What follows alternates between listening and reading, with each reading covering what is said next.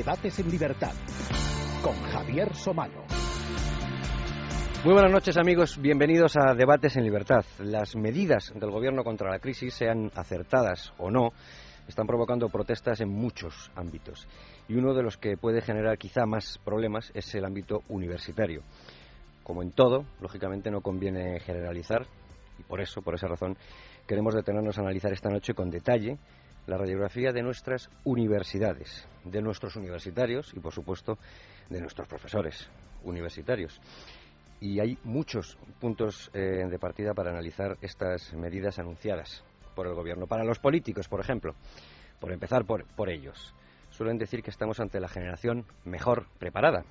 No suelen decir, lo hacen solo algunos, que quizás la generación también con las peores expectativas de empleo.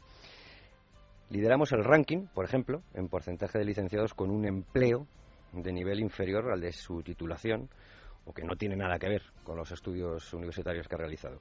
Según la OCDE, veremos varias cifras, España tiene muchos licenciados, por encima de la media, muy pocos técnicos, nos referimos técnicos, cuadros medios, la mitad de la media de los países de la OCDE, y muchísimas personas, el doble de la media, insisto, el doble de la media de los países de la OCDE, con una titulación muy baja o sin titulación alguna. Es decir, el contraste está servido. Y por si fuera poco, España presenta una tasa de abandono universitario del 30%, casi el doble de la Unión Europea, que es del 16. Sobre esto hizo una alusión el propio Mariano Rajoy, que la escucharemos más tarde, sobre lo que cuesta, el dineral que cuesta para todos el abandono universitario. Pero la meta tampoco debiera ser el mero hecho de que todos los estudiantes acaben sus carreras para luego ir al paro o para no trabajar en sus disciplinas.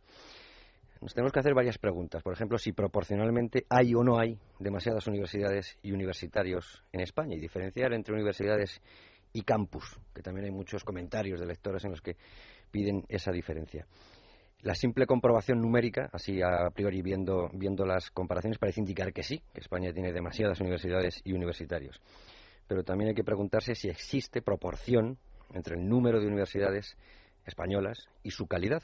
O, por ejemplo, si se puede establecer alguna comparación, en términos de eficiencia me refiero, entre las universidades públicas y las universidades privadas. Y, por último, esa pregunta que nos hacemos todos, ¿hay o no hay alguna universidad española entre las 100 mejores del mundo? ¿Y de qué ranking nos podemos fiar para ello? Tendremos que hablar también de las becas. Es equilibrado el sistema de becas en España, pero yo aquí hago una pausa, porque primero tengo que entender que es una beca ahora mismo en España, que se entiende por beca de estudios, porque en muchos casos no tiene absolutamente nada que ver con el mérito, sino con la subvención directa, independientemente del resultado académico. Y eso también merece ser analizado. Y nos quedará hablar, por supuesto, no en último lugar, sino a lo largo de todo el debate, quizá de lo más importante, que no es de los alumnos, sino de los profesores, y que no es de la llegada a la universidad, sino del camino académico anterior, del camino preuniversitario de momento subir tasas, elevar el número de alumnos por aula para reducir eh, profesores que no eh, tengan eh, labores de investigación, para que no den más horas de clase si no investigan, o encarecer la matrícula a los repetidores, parecen medidas que, bueno, han tenido aceptación encontrada entre los distintos sectores y en las distintas comunidades autónomas que lo tienen que aplicar. Pero, aunque las medidas del Gobierno estén bien encaminadas, y algunas parece que lo están, lo que está claro es que estamos ante una reforma de carácter económico y es forzada por la crisis. Y creo, luego nuestros contertulios me dirán si están de acuerdo conmigo en que lo que falta, sigue faltando, es una auténtica reforma global de la enseñanza y en particular y profunda de la universidad española. Pero yo lo que hago es ahora callarme y saber eh, si mis contenidos están de acuerdo con esto, me enmiendan a la totalidad y dejo de hablar ya para siempre. Nuestros contertulios de esta noche, Antonio de Castro, que es director de desarrollo académico de EA University. Muy buenas noches, Hola, Antonio. Y por hablar ya de, de eficiencia, etcétera, pues por ejemplo, eh, la, la Escuela de Negocios, la, el EA Business School, está considerada por Financial Times como la séptima mejor del mundo. Del mundo. O sea que algo sabemos de eficiencia y supongo que luego nos contará si eso se traduce después en personas que encuentran empleo y empleo de calidad acorde a su, a su formación, ¿no? Sí. Sí, sí. Bien, bueno, muchas gracias por estar con nosotros, don Antonio. Nos acompaña también Mauricio Rojas, buenas noches, don Mauricio. Ya ha estado aquí en alguna ocasión, director del Observatorio para la Inmigración y la Cooperación al Desarrollo de la Universidad Rey Juan Carlos de Madrid. No he podido leer todavía Lenin y el totalitarismo, ¿eh? editorial Cefa se lo robaré a Mario Noya, que es el que se queda con todos los libros de esta casa. puedo dejar un ejemplar acá a propósito. Ah, pues mira, ya sacamos algo esta noche. Efectivamente. Gracias por estar con nosotros, don Mauricio. Nos acompaña también Juan Carlos Rodríguez, profesor de Sociología e investigador de análisis sociopolíticos, que ya ha estado alguna vez con nosotros. Juan Carlos. Buenas noches. Muy buenas noches. A ver si sacamos algo en claro hoy. Estuvimos hablando de la enseñanza en general. Hoy vamos a ver si de la universidad sacamos algo y también Domingo Soriano, que es nuestro redactor de Economía del Libre Mercado y que además tiene publicados unos cuantos estudios en, Libertad Digital sobre la universidad que a mí me ponen los pelos de punta, Domingo. Sí, bueno, es que casi todas las cifras sobre la universidad, no sé si ponen los pelos de punta, pero sí preocupan Últimamente casi todas las cifras en España los pelos de punta, ¿no? Pero las de la universidad cuando las ves en gráficos y ves que tenemos muchos licenciados pero mm, a diferencia de la, del resto de la Unión Europea, muchísimas personas sin titulación tenemos eh, ese extracto medio de cuadros medios ínfimo en comparación con el resto de Europa. Sí, sí, es una de las cifras que, más sorprende. Siempre que se habla de Alemania, y es el país que ahora se pone siempre de ejemplo para todo, Alemania tiene una cantidad enorme de cuadros medios de gente, bueno, lo que sería en España FP o titulaciones técnicas, y en España prácticamente no hay, no existe. Es, bueno, no existe, hay un 20% que es menos de la mitad, mucho menos de la mitad de lo que tienen ellos, y sorprende. ¿Por qué?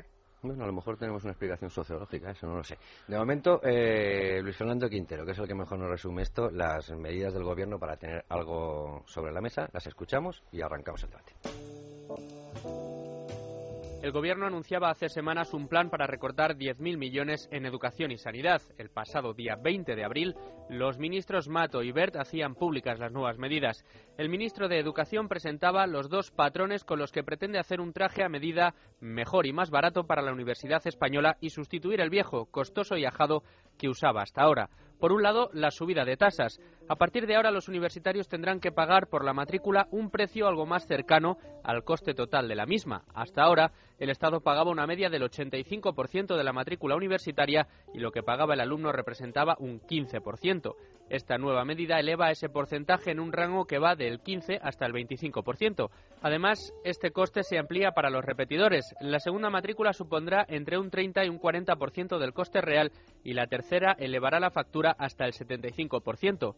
Aquellos que suspendan en tres ocasiones tendrán que pagar hasta el 100% por la cuarta matrícula. Pero no todo el ajuste recaerá en el coste de acceso a la universidad para los alumnos. El otro patrón que se modifica es el de los profesores. Así se reducirá para aquellos profesores que estén investigando la carga docente, es decir, el número de horas de clase y alumnos a su cargo. De este modo se reparten los cursos restando créditos impartidos a aquellos profesores que se dedican a tareas de investigación y aumentando los del resto. Finalmente, Educación advertía de que será cada comunidad autónoma la que remoce ese traje universitario para los centros de cada región, escogiendo entre las posibilidades de recorte que se han habilitado.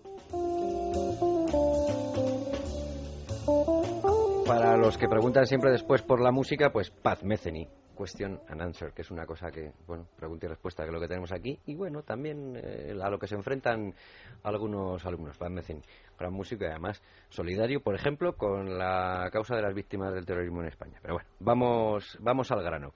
Yo les voy a pedir primero una valoración sobre esas eh, medidas del gobierno que nos resumía Luis Fernando Quintero en cuanto a tasas y en cuanto a profesores. Enseguida hemos tenido eh, reacciones de la oposición de algunos ámbitos universitarios. Sé que esto ya es el fin de la universidad, el ataque a la universidad, etcétera, etcétera. Eh, una primera opinión sobre las medidas. Por ejemplo, lo de las tasas, lo de subir eh, las tasas y que paguen hasta el 25%, hasta ahora se pagaba eh, el 15%, es hasta el 25%, no tiene por qué ser el 25%, y, y que los repetidores carguen con más, más precio de lo que cargaban hasta ahora. Bueno, eh, en primer lugar, hay una lógica que no se puede evitar, que es el conocimiento del coste real de la, de la educación universitaria. La educación universitaria en absoluto es, es barata, sino todo lo contrario. Y entonces supone una primera llamada de atención para toda la comunidad universitaria ser conscientes del coste real que eh, por el momento en, en las eh, universidades públicas pues realmente la cobertura por a cargo del, estudiante es, eh, podemos decir, casi testimonial. Y entonces eh, yo creo que es una llamada de atención importante del valor no solo económico, sino del valor real que supone la, educación universitaria. Otra cuestión, como universidad privada, pues no creo que me, corresponda a mí valorar la, pertinencia o no del alcance de esa subida. Pero sí que quiero resaltar, como miembro de la comunidad universitaria, sea privada o pública, la importancia del coste real de la enseñanza que al final estamos en lo de siempre. Yo soy muy pesado con esto. Eh, la máxima esa de lo público es gratis, lo privado es carísimo. Pues no, lo público es muy caro, ¿no, Mauricio? Lo público es bastante caro y especialmente para los alumnos que terminan con muchos de ellos malos títulos y que después van a terminar en esta situación que se ha resumido de no tener un trabajo adecuado, de no tener competitividad a nivel internacional porque nuestros licenciados cuando se van a Alemania, a otra parte, el trabajo que van a recibir va a ser de acuerdo a la calidad no satisfactoria de esa enseñanza. En ese sentido, los institutos privados, universidades privadas, como el que representa Antonio, eh, son mucho más baratos. ¿Por qué? Porque cuestan aparentemente más, pero tú vas a ganar a lo largo de tu carrera profesional muchísimo más. Por lo tanto, la relación costo-beneficio es absolutamente a favor de estas educaciones que parecen tan caras que las paga uno, pero es una inversión rentable. La otra inversión, que la hace el Estado en gran parte, testimonialmente el alumno, pero que es pérdida de tiempo, son años, son vidas, son, son esfuerzos, cuesta muy caro a todos. Y eso hay que decirlo claramente, porque no se trata solamente de cuánto cuesta hoy las cosas, sino que qué va a pasar a lo largo de la vida profesional con ese supuesto profesional. O sea, la titulitis española es una cosa que, no tiene sentido frente a lo que vemos en otras eh, universidades. Eso es lo primero que los estudiantes tendrían que haber salido a, si quieren protestar por algo, debiera ser por eso. Están arruinando nuestras vidas. Pero no, salen a protestar porque les va a costar más caro aparentemente una educación de una calidad muy, eh, muy cuestionable. Es una lástima. Sí, sí, desde luego que es una lástima. Seguimos. Sí, es, es normal que la primera reacción de mucha gente haya sido de resistencia y porque estamos acostumbrados a prácticamente no pagar nada por lo que cuesta la universidad, pero cuesta mucho. Y en ese sentido está muy bien empezar a conocer cuánto cuesta. Los últimos datos, que no son tan recientes, pero son de 2008, de gasto público en educación, dicen, según el Ministerio, que por alumno en, enseñanza universitaria nos gastamos del orden de 10.000 euros al año, que es bastante dinero. ¿10.000 euros al año por alumno? por alumno a tiempo completo, y es bastante dinero. Y, de ese, y, a lo que había que añadir lo que aporta la gente, o sea, que la gente, los alumnos vienen aportando un 15, un 15. algo así. Mm, y no ha cambiado mucho en los últimos tiempos. De manera que eh, ser consciente de lo que cuesta está bien. Y aproximar el, el precio que uno paga al coste también está bien porque el rendimiento de la, de la enseñanza universitaria es sobre todo privado, sobre todo redunda en cada uno, aunque tiene un componente público, un componente de bien colectivo, digamos, pero es sobre todo privado. Entonces lo lógico es que cada individuo que estudia, cada persona que estudia, mm, asuma una buena parte de ese coste y no, y, no, ocurra como hasta ahora que prácticamente lo compartimos entre todos. Y ese compartirlo entre todos tiene también un componente desigualitario porque hay gente que está financiando con sus impuestos la enseñanza pública universitaria de, estudiantes que probablemente podrían pagarse su universidad, porque todavía, todavía el acceso a la universidad es, es un tanto desigualitario. Hay una cosa muy importante porque que nuestro alumnado acepte una educación tan mala, porque hay que decirlo como es. O sea, cuando no tenemos ni una universidad entre las 200 primeras de las públicas. O sea, ya ahí me contesta que el ranking es verdad, ¿no? es que yo he visto varios y todos coinciden, lamentablemente. Luego hablamos de alguno. Y, es como no tener ningún equipo ni en primera, ni en segunda, ni en tercera. O sea, el público estaría furioso con eso.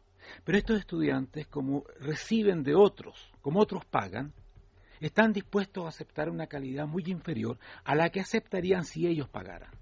Porque la relación de consumo a producto es decisiva. Si alguien me paga el pan, bueno, que el pan no sea tan... No a caballo regalado. si yo pago el pan y es caro, es que voy a pedir pan de primera, que, es lo que les pasa aquí a las universidades o institutos privados.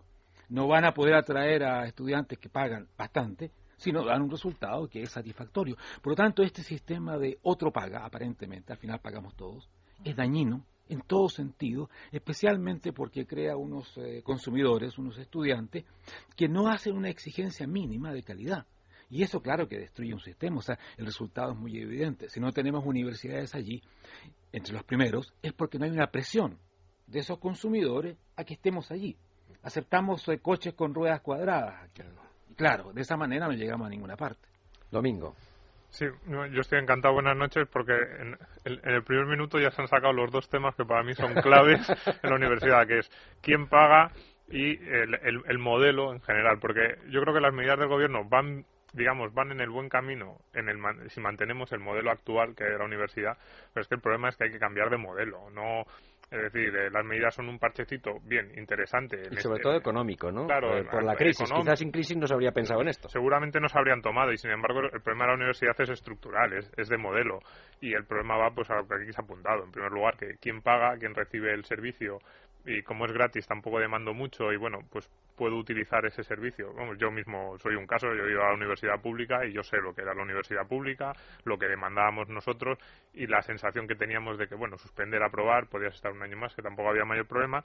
Y un apunte interesantísimo que ha hecho Juan Carlos, que es el apunte de quién está financiando esto con sus impuestos, Eso es. que es una cuestión casi, yo siempre lo digo, es, o sea, la universidad pública española es una, es una cuestión casi de, regresiva desde el punto de vista fiscal de la renta, porque lo pagan todos los ciudadanos y los que acuden son fundamentalmente las clases medias altas.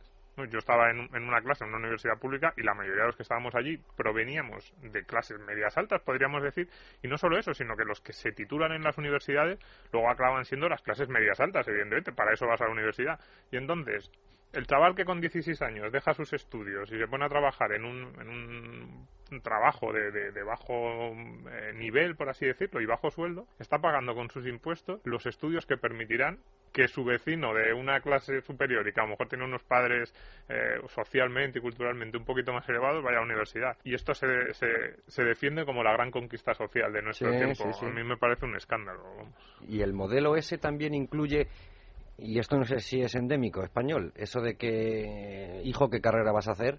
Porque tienes que hacer una carrera. Yo me acuerdo de un libro que había en los años 70 y a finales de los 70, que yo lo veía ahí por mis hermanos eh, mayores, y era un libro amarillo muy pequeñito que ponía todos los estudios y carreras que su hijo, y luego ponía entre paréntesis, o usted, o usted mismo puede realizar. Y había unas cuantas carreras. Ese libro ahora mismo eh, no es que esté obsoleto, es que habría que hacer 10 más para añadir las carreras que se han añadido y las titulaciones que se han añadido, que es tremenda la, oferta que hay. Pero parece que eh, si el niño a los 14, 15 años no tiene interés por una carrera universitaria, es un descarriado. Mm, quizá porque tenemos una formación profesional inexistente en España, ¿no? Eso es lo que dice la estadística sobre Alemania, donde la, formación intermedia, técnica, el perito técnico, como se llama en Italia, en otras partes, es muy importante. Claro. Justamente porque no todos quieren, no todos pueden, ni necesitamos que todos sean titulados, licenciados, además perfectamente inútiles muchas veces.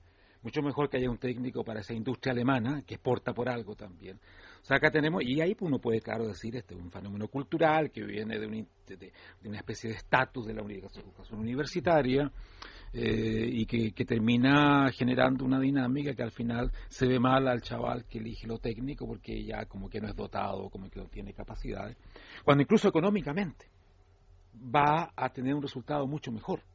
O sea, hoy día ese tipo de peritos técnicos, de especialistas técnicos, tienen en las economías avanzadas muy buenos resultados económicos. Pero no en la consideración social. En algunos países no, pero en otros países... Es el, problema, es el problema de España, la consideración social. Claro. Y se ha convertido la, educación universitaria que supuestamente se denomina educación superior, superior, en una prolongación de la educación media. Efectivamente. Y entonces, claro, ¿qué es lo que ocurre? Pues que ya el nivel de grado o de las antiguas licenciaturas ya no es suficiente. Necesitamos ya el complemento del máster. El máster, el ¿Por qué?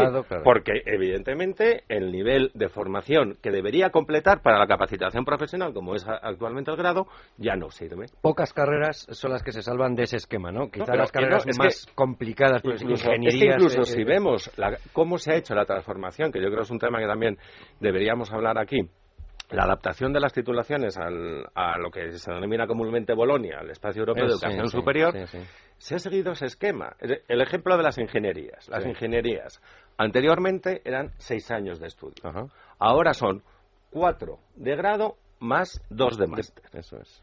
Con lo cual, estás devaluando el grado. Exactamente. Porque si estás en la propia concepción que ha hecho el gobierno como profesión regulada de las ingenierías, que con cuatro años de grado no tienes la capacitación de un ingeniero, la carrera es incompleta. Estás considerando que es que prácticamente ese grado es una etapa intermedia o una prolongación de la educación secundaria. Ahora tú dices prolongación, lo cual es bastante optimista. La verdad es que muchas veces digo en la mentalidad, en la mentalidad, en la mentalidad del estudiante y en la mentalidad. Es decir, es que además sociológicamente también se ve el, el corte, por ejemplo, que hacen los norteamericanos cuando terminan el instituto. Tienen, hay, está muy extendida esa práctica de un año para decidir su futuro, pensar a qué universidad y otro concepto que tú comentabas antes. ¿Cómo voy a invertir mi formación que repercuta en mi futuro profesional. Y aquí no, aquí es, es si terminas, perdona, si terminas bachillerato en, ahora en mayo, haces la selectividad en junio y en septiembre estás en la universidad. El problema es que las deficiencias de la educación primaria y secundaria se traspasan después a la universidad. en vez de ser universidad, tiene que ser una especie de reemplazo de aquello que no se ha aprendido y generamos todo un retardo y cuando llegan al máster van a hacer realmente un curso universitario, más o menos. Es cuando empieza. tenemos toda una cola de problemas que se van arrastrando.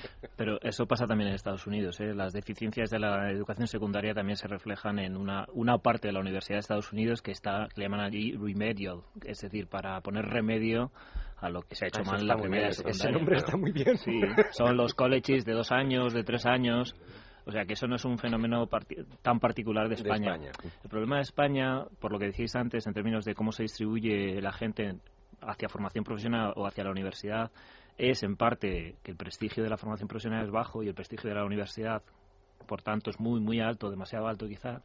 Es una cuestión de prestigio y de cultura, pero también es una cuestión de cómo funciona la enseñanza primaria y secundaria, que tiene sus problemas gordos, y también cómo está diseñado el paso a la, formación profesional.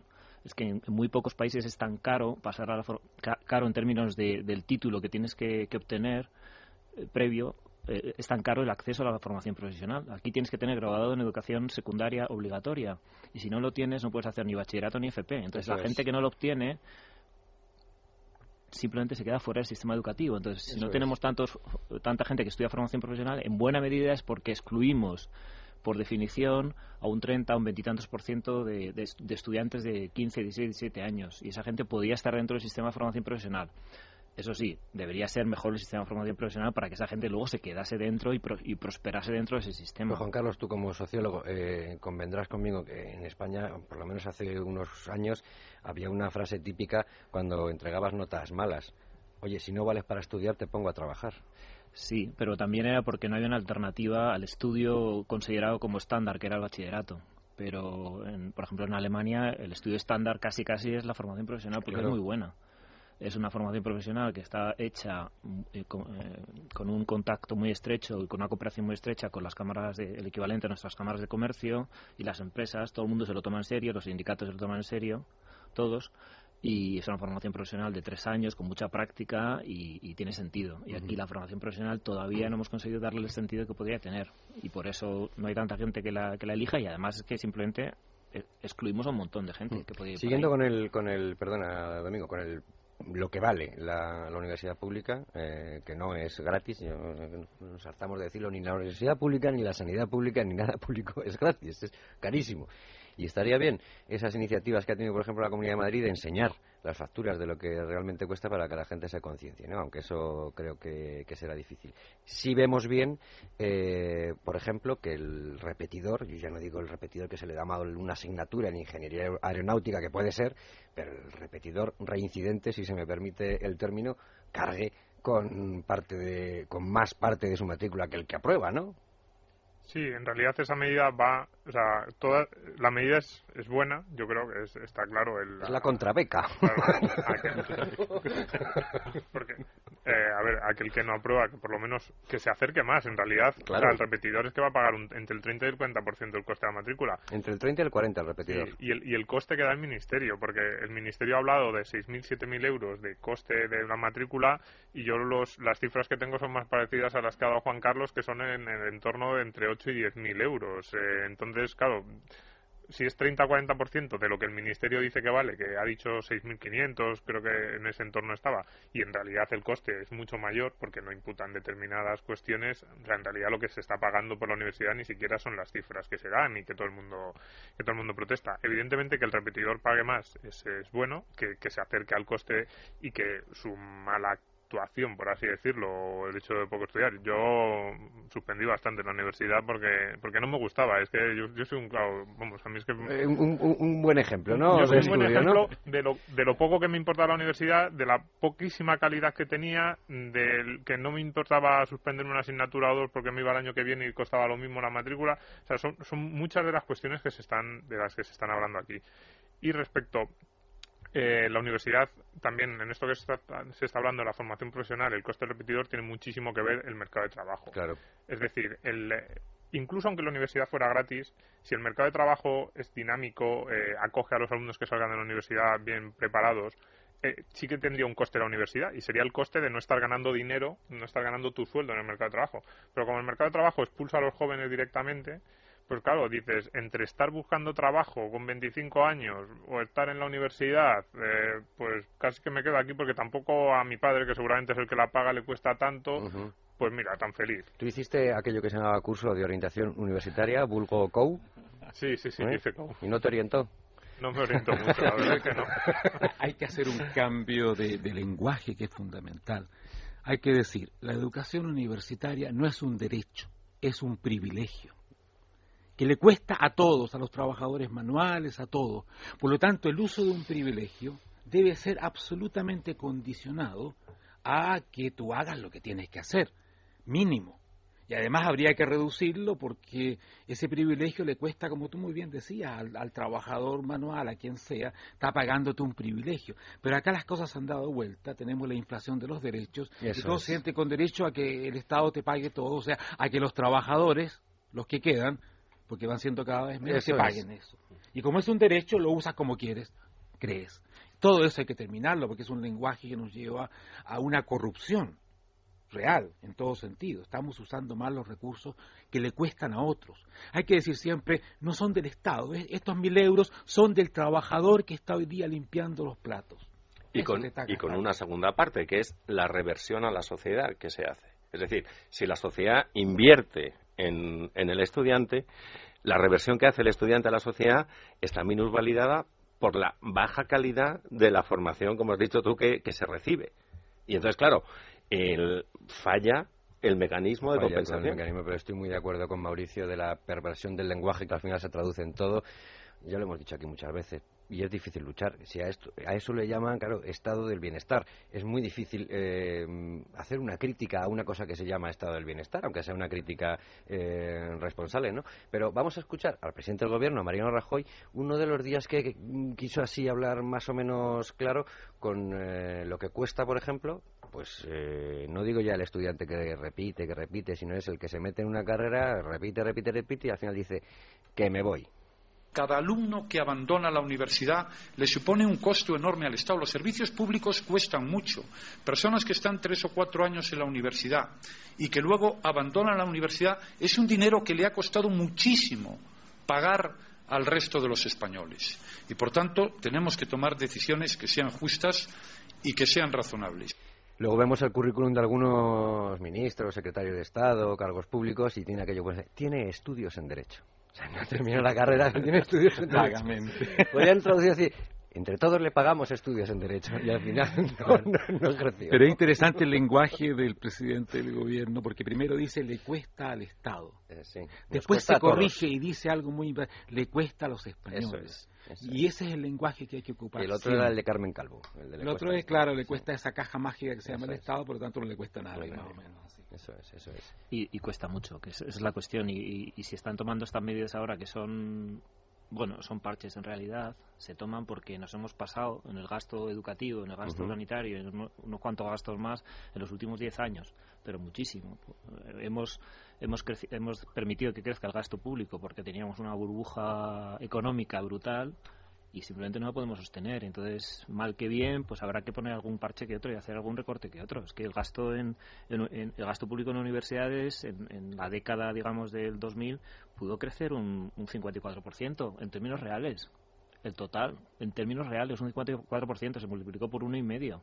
Es que es muchísimo dinero de golpe. Básicamente contratando profesores, claro. Y, y poniendo universidades nuevas y carreras nuevas. Entonces, eso tienes que limitarlo de alguna manera limitar el gasto y aumentar los ingresos.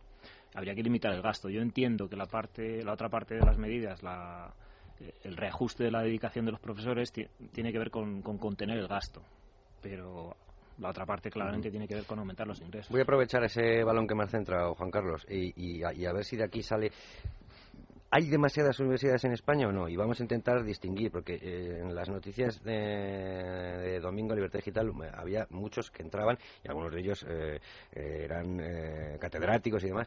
Ojo que estáis confundiendo universidades con campus, que, en Estados Unidos tal. Bueno, y la proporción no, era, no era la correcta según ellos. Pero acabas de decir una cosa, Juan Carlos, que yo me gustaría añadirla, aunque sea una, una pregunta políticamente incorrecta. Digo, hay demasiadas universidades en España y añado, ¿Hay carreras inútiles? Sí, yo creo que sí a, las, a, las, dos, a las dos preguntas. Respecto a demasiadas universidades, bueno, es que prácticamente cada capital de provincia tiene una universidad en España y además el problema no es exactamente el número de universidades, porque el número de universidades depende de lo que dé cada universidad. No hablamos en oferta y demanda, sino... Sino de titulaciones también. Es que te vas a cualquier capital de provincia española y tiene mm, todas las titulaciones posibles.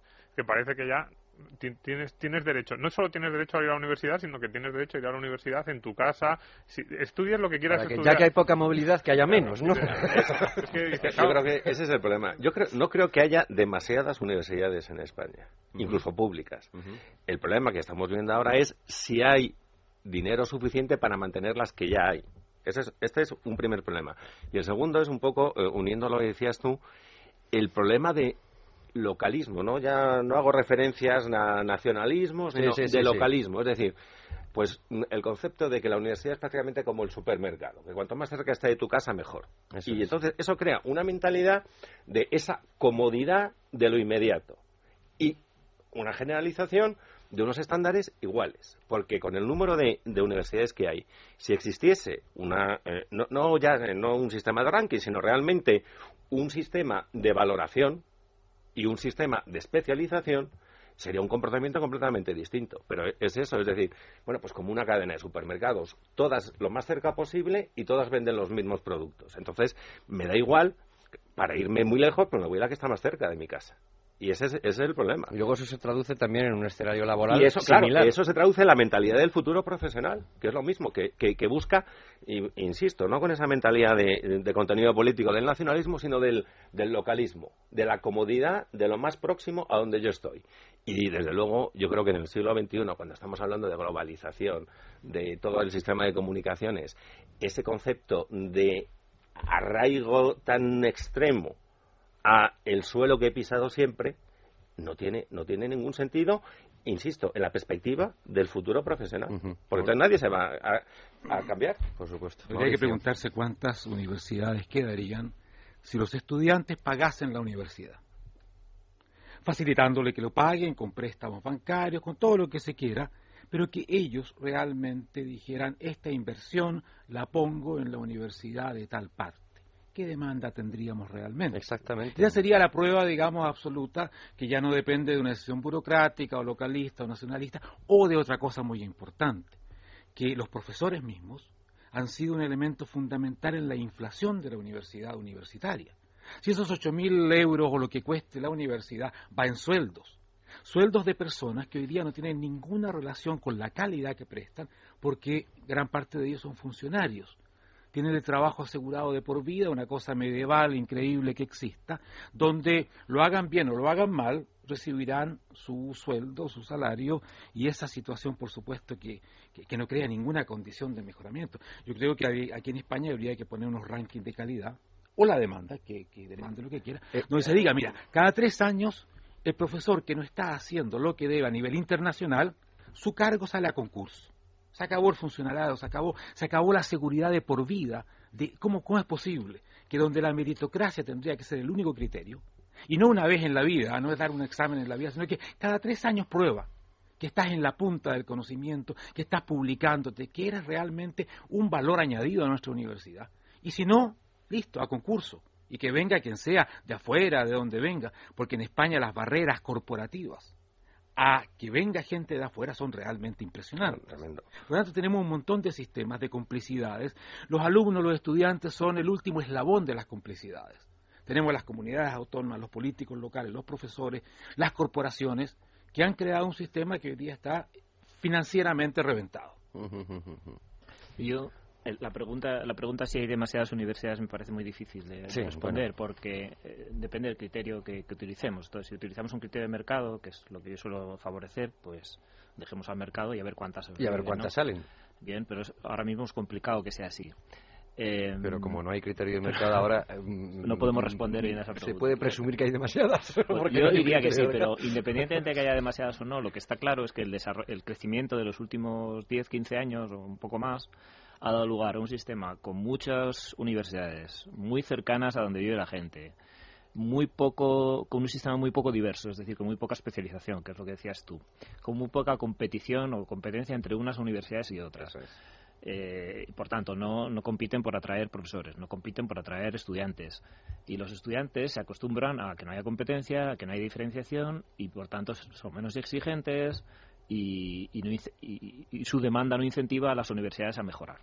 Pero hay otra cosa añadida y que no nos olvidemos, si ha crecido de esa manera es porque España es como es también. Ojo, que los políticos autonómicos mm, eh, venden su producto a gente que lo va a comprar. Si, si, si dicen, ten, una universidad aquí al lado de casa para que no tengas que desplazarte, es porque la, gente, a la gente, a las familias, a los, a los jovencitos, les, les viene bien eso. Encaja, encaja con, su, con la tradición de moverse poco en España. Pero no es similar a, mm, perdón por cambiar de disciplina, toma un aeropuerto eh, para poner en Ciudad Real y resulta que no hay aviones porque no hay gente. Porque aeropuertos se han hecho menos.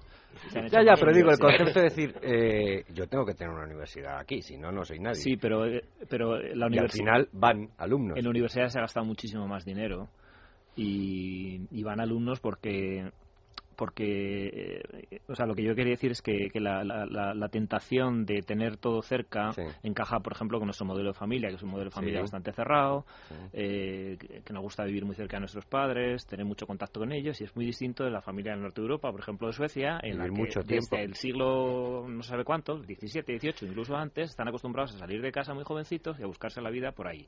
Y aquí no, aquí nos gusta todo cerca, el trabajo cerca. Y la edad media de abandono del hogar Aquí es muy elevada, pero ya lo era hace tres o cuatro Cercana a los 30. No, es, no, es una, no es un fenómeno actual. Es decir, el desarrollo que hemos tenido en nuestra universidad encaja con cómo somos los españoles. Podría no haber encajado y podría habernos eh, impulsado a cambiar, pero no, ha encajado y no nos ha impulsado a cambiar. ¿no? Porque me tiende uno a pensar que entonces vamos a tener siempre ese modelo, porque si no va a ser ajeno a nuestro modelo. Alguien podría haber innovado y, y, haber, y los demás haber reaccionado a la innovación. La cuestión es que no se ha innovado. Yo creo que hay, una, hay un elemento fundamental. Los españoles no solamente quieren tener universidades cerca de casa y ser todos universitarios, sino que además quieren tener dinero y ser ricos y ah, tener... Y hay que mostrar, porque es evidente, la incompatibilidad de una y otra cosa. O sea, una universidad mala no produce progreso. Y, yo estaba mirando la estadística de, la, de las patentes internacionales. Es que España no existe. Lo comparé per cápita con Suecia. Y per cápita los suecos tienen 20 veces más innovaciones per cápita que los españoles. Es que, es que e, esta es la prueba final de todo. Si no somos capaces de producir innovación tecnológica, progreso tecnológico, es que esto no sirve. Por lo tanto, esta universidad habría que decir, la cerramos completamente y la reabrimos en bases nuevas, porque está el producto, son esos productos que, no son consumibles. Y se prueba finalmente en, esto, en estos índices muy duros, donde Japón está muy bien, Suecia está muy bien, Corea está muy bien, y España no existe. Entonces, tenemos que decir esas cosas, llamarlas como son y decir las cosas por su nombre, porque si además se quiere que este país sea rico, que tenga bienestar, estado del bienestar y bienestar de la gente, es, que hay que entender de que esto no, no, no, va. Domingo, querías apuntar antes algo. Sí, no, porque cuando se hace referencia, cada vez que se toma una medida de reducción del, gasto en la educación, eh, siempre bueno, pues surgen todas las voces, las protestas de las que hemos estado hablando y sin embargo hay, hay que decir lo que se ha apuntado aquí, que es que un porcentaje altísimo del gasto en la educación van en sueldos de profesores en, una, en un grupo de población que ha crecido muchísimo en los últimos años y que muchas veces no está justificado. Entonces se esconde una reivindicación salarial pura y dura por parte de los propios interesados detrás del argumento de vamos a destrozar la educación de nuestros jóvenes, el futuro. Y aquí tiene mucho que ver lo que está diciendo Mauricio Rojas, porque claro, dice, pero ¿qué vamos a destrozar de cara al futuro? ¿Qué les estamos dando a nuestros jóvenes? Porque claro, yo, si esta protesta viniera de una universidad líder en el mundo que estuviera sacando unos licenciados espectacularmente bien formados, diría, bueno, no toquemos nada, es cierto, no hagamos ningún recorte porque es que esto nos está yendo muy bien. Pero con los niveles tan bajos que tenemos, estas reivindicaciones salariales, pues a mí me suenan un poco raras. Porque además, lo que se está hablando aquí de la competencia, se apuntó en las dos anteriores intervenciones, es que el problema no es que no haya habido competencia, es que no la puede haber con el modelo que hay. Es que las universidades no pueden competir en nada, es que están atadas de pies y manos. vas a hablar, yo voy a veces a hablar con profesores de economía y claro, te encuentras en departamentos de economía, profesores que son liberales, que te compran esta mercancía de nuestro, pues sí, el modelo debería ser más cercano al mercado, que los estudiantes pagasen más y le digo ya, pero ¿en vuestro departamento qué hacéis? Y me dice, no, no, si es que no podemos hacer nada. Claro, es que ese, es el problema, que, que el profesorado, por un lado, no tiene eh, prácticamente expectativas de una carrera docente y por otro lado es que es cautivo de la universidad a la que pertenece porque eres mm, o catedrático o titular de tal universidad y ya no te puedes ir a otra con esa misma categoría. Con lo cual claro la, si ya no hay mm, pues, movilidad interior, bueno, ya no vamos a hablar de movilidad internacional, que traes a un profesor eh, extranjero eh, supone prácticamente el bautizo académico, es decir, porque entra como un iletrado sin, en la medida que no se homologuen todos sus títulos, su formación previa.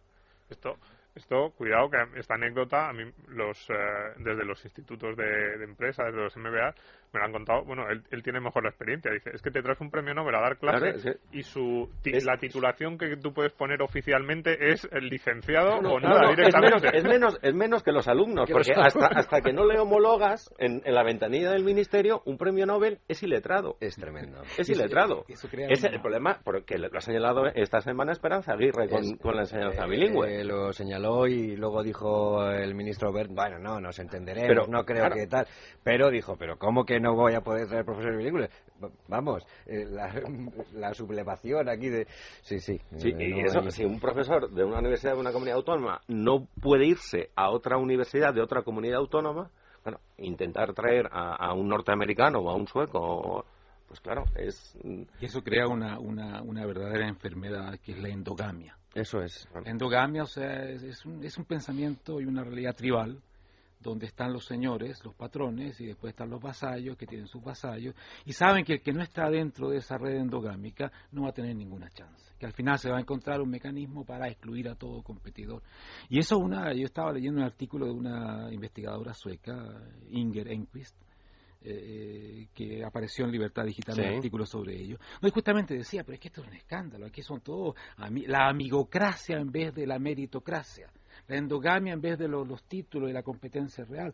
Entonces, aquí, aquí la limpieza que hay que hacer. Y yo, yo escuché al ministro Berti, él dijo, esta no es la reforma que el gobierno querría. Es la que tenemos que hacer porque no tenemos dinero. Ese es el problema. Ahora, yo espero que el ministro Bert venga con la reforma que el gobierno querría de aquí a poco.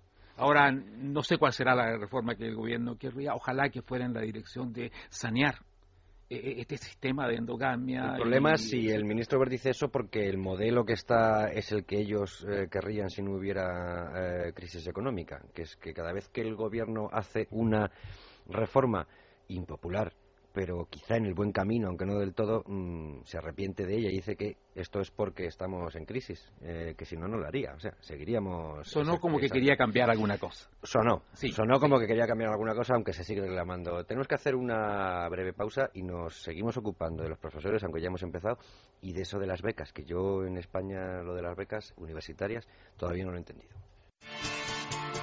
Debates en libertad con Javier Somano. Bueno, pues seguimos aquí en buena compañía, hablando de la universidad, de los profesores, y decía yo antes de la pausa lo de las becas. Eh, yo no sé si me puede ayudar Juan Carlos a entender sociológicamente este modelo. Federico Jiménez Los Santos siempre ha dicho, en mi pueblo los pobres éramos los listos, o los listos los pobres. Era, no teníamos más remedio, porque si no, no había forma de pagarlo. Entonces, aquello de que te exigían pues, por encima de un notable para empezar a hablar. Claro, eh, ahora, mm, ¿qué se entiende por una beca? Porque si el Estado paga el 85, el uno paga el 15, eh, no hay meritocracia alguna, es decir, oye, si este señor saca, no sé, lo que antes eran las matrículas de honor y estas cosas, pues le sale gratis el año que viene la matrícula de esa asignatura o de lo que sea. Mm. Entonces, eh, cuando hablamos de becas universitarias en España, mm, ¿qué tenemos que traducir a pie de página? Pues que sirven para financiar una parte de los costes, no, no todos, porque una buena parte ya están financiados públicamente. Eh, que, que, de todas maneras eh, el acceso quizá a las becas podía ser más estricto en términos de, de, calificaciones, pero el mantenimiento de las becas requiere que rindas. Claro. Eso, eso está así ya.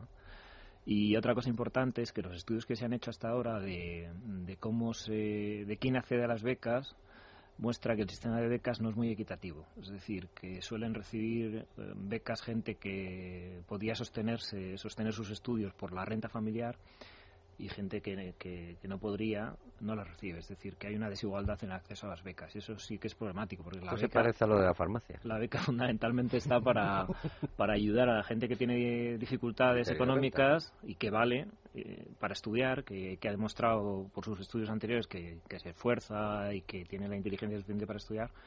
Eh, eh, permitirle el acceso a la universidad y, y el sostenimiento de la universidad y eso implicaría seguramente redistribuir el dinero de las becas y concentrarlo más en la gente que más lo necesita, eh, de manera que eh, los efectos fueran más claros en esa gente y no se dispersasen tanto. La gente que no lo necesita o que lo necesita poco, pues no le hace falta una beca, pero hay gente que la necesita no solo para pagar la matrícula de la universidad, que es poco, sino para, para no tener que estar trabajando porque, porque su familia puede necesitar que esté, que esté trabajando. Es decir, habría que re redistribuir seguramente el dinero de las becas, probablemente. Y si miramos a nuestro entorno, eh, ¿qué sistema de beca veis que podría ser más eficaz? ¿O son todos similares, por ejemplo? Un primer problema es que aquí la beca está unida al concepto de fondo público. Eso es. No hay una tradición en absoluto de beca de base privada. De mecenazgo. de mecenazgo. y que las universidades también, eh, también lo, se habló hace dos años cuando hubo esta serie de movilizaciones con, contra Bolonia y tal, la entrada de la empresa en la, universidad. Sí, sí, eso aquello fue tremendo. Pero es que la entrada de supuestamente la empresa es precisamente que la universidad eh, empiece a tener una cultura de fundraising, que exista un patronazgo y una financiación también privada que no supone que ningún tipo de pérdida del carácter público. Y que no está mal eso de que entre, entre una empresa en la que a lo mejor dentro de seis años vas a trabajar para que te diga cómo va el asunto, que a lo mejor el profesor que imparte una determinada materia jamás ha estado eh, en, una empresa desarrollando su función. No está mal que venga uno eh, que lleva mucho tiempo viviendo de la empresa privada y, que te diga cómo, cómo, va a ser el mundo que te vas a encontrar cuando te licencias. Es fundamental. Todo el sistema alemán de esa educación media excelente, orientada a la técnica, se basa en que las empresas colaboran con las escuelas, crean incluso sus propias escuelas, son muy famosas las escuelas que directamente ha creado una gran empresa alemana. Y a nadie se le ocurre que eso sería horrible. Eso solamente se le ocurre a personas que tienen una especie de cultura antitrabajo técnico, antidinero, anti algo. Que en España existe ese tipo de cultura, lamentablemente, pero que hacia el norte es algo inentendible, o sea, que la empresa participe. Los grandes campos universitarios suecos tienen una gran concentración de empresas junto a las universidades. Suecia tiene un altísimo porcentaje comparativo de inversión en, investigación y desarrollo que une la inversión privada y la pública y las ponen donde tienen que ponerla. Es un país pequeño que no tiene para ponerla en todas partes, como a lo mejor en España se hubiese hecho si hubiésemos tenido el dinero suficiente o ver eso. Pero allá esa colaboración público-privada ha sido esencial. O sea, la Saab, la Ericsson, todas estas grandes empresas suecas han surgido todas ellas de la colaboración público-privada a todo nivel, porque si no, ¿de dónde saca? Para competir a nivel mundial con todas esas empresas suecas que hay hoy día. y aparte yo creo que hay una especie de, prejuicio histórico en España que lo que es el mundo de, los negocios en sentido general, por no hablar de empresa, eh, de por sí no hace falta tampoco mucha formación ni, ser culto, porque lo que hay que ser es medianamente espabilado para saberse desenvolver, con lo cual no hace falta una formación. Y al revés, en la parte académica no hay que tener una deformación economicista porque entonces ya pierdes la pureza académica. Y, yo creo que ese es un grave prejuicio social que existe desde, desde hace mucho tiempo en, España y que se manifiesta precisamente en este caso muy claramente. Yo, respecto de las becas, bueno, hay que decirlo, ya lo hemos dicho aquí varias veces, para empezar, estamos todos becados, todos los que van a la universidad pública. Es maravilloso esto, de un caso, un caso humano que... no, no, pero es que estábamos, estábamos todos becados hasta como mínimo hasta el 85% en la primera matrícula y yo creo que los datos reales son más. Y luego, eh, porque claro, la gente dice, no, bueno, el, el, becado es para que, parece que el que paga la matrícula es que se lo está pagando todo, bueno, y luego se paga una beca. Y yo siempre, a la pregunta esta de las becas, de quién paga la universidad, parece que hay solo dos opciones. Una es que paguen la universidad eh, el Estado, y así es muy igualitario, y la otra opción es que paguen la universidad los padres, y entonces siempre surge la crítica de los hijos de las clases bajas no pueden ir a la universidad, que a mí bueno, también me parecería algo nefasto que no hubiera esa movilidad social. Pero es que está la tercera alternativa, que es que paguen la universidad los alumnos, que son las que la disfrutan, que son los que eligen, que son los que luego van a disfrutar de los beneficios de haber ido a la universidad, y esta es de la que nunca se habla. ¿Eso cómo sería? Perdón, ahí habría que generar un sistema de, de, préstamos claro, que pueden ser avalados por el Estado, en fin, hay distintos mecanismos, que además permitiría que el joven español se independizase a una edad hoy día normal, porque es que lo que pasa en España a los 27, 28, 30 años es que eso no es normal, porque te infantiliza la sociedad. Ese es el problema que tiene en el fondo de las cosas. Por ello que esto sería una verdadera eh, liberación en muchos sentidos y además crearía el sentido de que esto me está costando y me está costando mucho. Aunque yo sea pobre, como tengo un préstamo y tengo mañana que exigir que esta educación me dé un rendimiento, porque me ha costado mucho, porque no tengo una familia rica tampoco y crearía unas exigencias totalmente distintas de las actuales.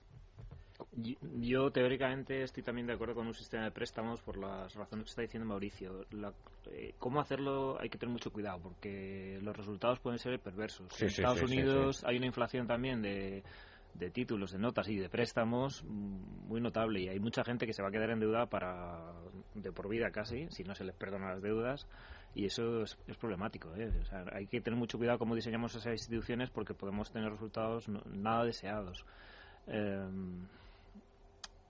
hay un sistema, hay que, ser prudente. Hay un sistema, por ejemplo, en, Suecia donde el préstamo de estudios tiene una, una, una garantía pública que dice, si tú no llegas a generar un ingreso suficiente, nadie te va a colgar ni nada por el estilo, sino que ahí entra la responsabilidad pública porque hemos asumido un riesgo en todo eso. o sea, hay, que buscar, yo estoy perfectamente de acuerdo contigo en, cambiar el sistema, pero cambiarlo de una forma que no sea ni irresponsable ni que golpee a los que son vulnerables, sino que, y eso se puede hacer, porque tenemos tantas experiencias internacionales que podríamos hoy día, si queremos, pero ¿quién quiere esto? ¿Qué, docente universitario de verdad lo quiere? Aquel que está ahí sentado eh, toda su vida y dice, mira, yo, yo amo a los alumnos que tengo porque esos alumnos no me ponen exigencias.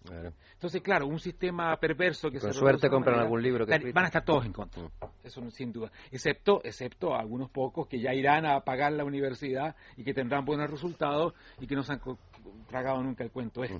Hace un par de años en Debates de Libertad, hola Luis Fernando Quintero, muy buenas noches. Buenas noches, Javier. Eh, estuvimos hablando de, no de esto mismo, estuvimos hablando de Bolonia y todo este asunto y del escándalo que, que, traía consigo la posibilidad de que la empresa privada estuviera presente en la universidad, que yo creo, no sé, yo no sé tu domingo en tu caso humano, en el mío, digo, ojalá hubiera estado y hubiera tenido algún profesor que hubiera tenido una experiencia de lo que es una rueda de prensa y no solo haber escrito libros sobre cómo se cubre una rueda de prensa o cómo se hace un reportaje. Pero estuvimos hablando precisamente y, estuvo con nosotros eh, Rafael Puyol, presidente del Consejo de la IE University, y estuvimos hablando de estos asuntos. Y hemos hablado con él también, y traigo ahora a, colación esto, Luis Fernando, porque eh, cuando ha salido aquí la palabra mecenazgo, eh, creo que se habla poco de ello y creo que le preguntaste por las tasas eh, universitarias y algo nos dijo también de echar de menos el mecenazgo. Sí, eso es. Eh, le hicimos la pregunta a Rafael Puyol por estas medidas, el anuncio que hizo Bert, y le pregunté concretamente por cuál era la valoración que hacía del tema de las tasas. Y sí que salió la palabra mecenazgo. Bueno, pues la subida de las tasas a mí no me parece tan espectacular pero, pero comprendo perfectamente que vienen en un momento malo y además entiendo igualmente eh, que si suben las tasas tendrían que subir igualmente los procedimientos para que ningún estudiante con verdadera capacidad y vocación pudiera quedar fuera del sistema. Pero al mismo tiempo que eso sucede, yo insistiría mucho en la necesidad de que existan instrumentos, por ejemplo, una buena, una buena y de verdad ley de mecenazgo, que permitiera a las universidades obtener fondos, obtener financiación externa que le permitiría, estoy seguro, poder realizar mucho mejor pues esas tareas que tienen encomendadas. ¿Qué les parece? Lo digo porque como los universitarios lo primero que dijeron era que tenían alergia, que viniera cualquier eh, empresa, a la que luego estarán encantados de que le llamen por teléfono para hacer una entrevista personal, ¿no? Eh, y darles trabajo, pues una ley de mecenazgo en España mm, sería quizá una solución buena para que, como, como dice Rafael Puyol, ningún estudiante con verdadera capacidad y vocación se quede fuera del sistema, ¿no? Ahora, ahí hay un eh, tema importante porque el mecenazgo tiende a premiar la excelencia y el trabajo. Claro. No hay ningún mecenas que esté dispuesto, como está dispuesto el Estado con el dinero de los contribuyentes, a financiar cualquier cosa. A sostener a los vagos. Y por ello que las universidades americanas tienen una gran, gran componente de mecenazgo, pero ese mecenazgo indudablemente que está destinado a fomentar que, nadie que tenga el talento, la capacidad, la inteligencia se quede fuera. Pero eso exige que tú pruebas eso y que te pruebas y, bueno y ese es un problema que o sea el problema de la excelencia en la universidad española está casi reñido hoy día uno con otro. y también desde eh, insisto desde una universidad privada la lectura inversa es decir como universidad privada a nosotros tampoco nos interesa tener a una persona a un estudiante cuya única capacidad sea el poder pagar integral la eh, matrícula exactamente porque ahí está ese criterio que dices tú de la excelencia. Es decir, para tener una buena calidad hay que tener también buenos estudiantes de base. Y no por el hecho de decir, bueno, me lo puedo pagar, independientemente de cuál sea su fuente de financiación, como lo pago, usted me tiene que aceptar. Que es otro criterio que también muchas veces es una lacra que pesa sobre la, enseñanza privada y que además somos responsables de las universidades privadas de evitar eso. Es decir, no, aquí el que puede pagar entra. No, aquí el precio es una de las condiciones para la matrícula, fundamentalmente, claro.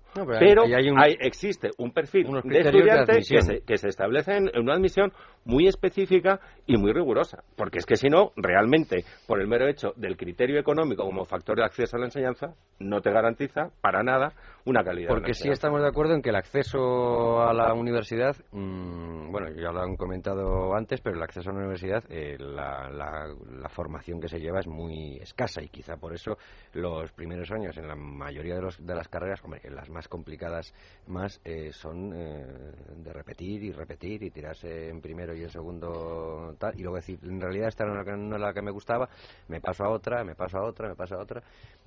Hay, hay de todo. Y yo creo que hay una porción de estudiantes que son muy buenos. Quiero decir, ¿habría que hacer exámenes de ingreso o no? Eh, ah, yo creo que los exámenes de ingreso tendrían la ventaja de, orientar más bien, de orientar las vocaciones de la gente al menos. Y tú quieres ir a esa carrera, te preparas para esa carrera. Eso, eso no estaría mal. Claro, con la cantidad de bachilleres que hay, yo ya no sé.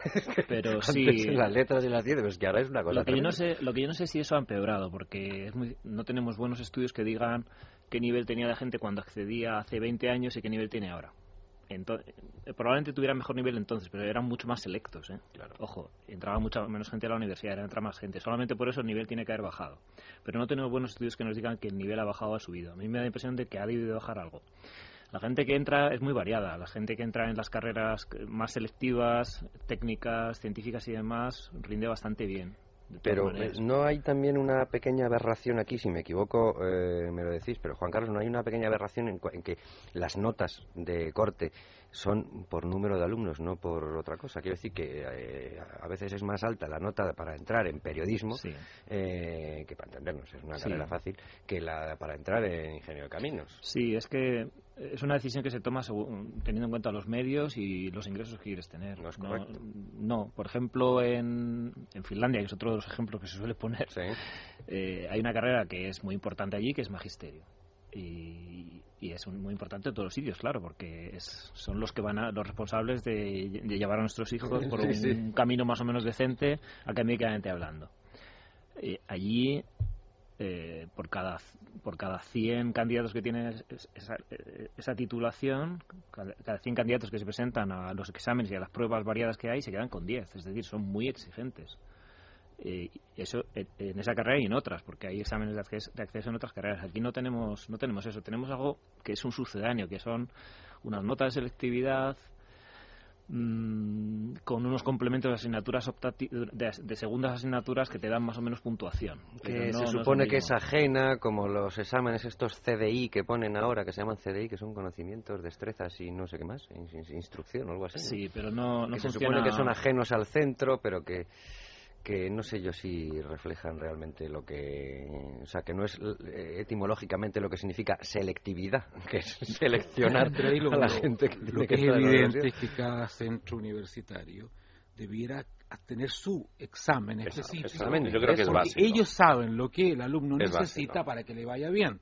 Pero suponiendo que suponiendo que tengan los incentivos para querer buenos alumnos o ah, querer alumnos adecuados. Claro, o, que, lo que quieren son muchas matrículas. Es básico. Yo creo que es básico que cada universidad tuviese sus pruebas de, admisión. Eso. Claro, pero entonces también el presupuesto debería depender del número de alumnos que tuvieran, de los resultados que e, tuvieran. Porque claro, si no hay los incentivos, lo que está hablando Juan Carlos.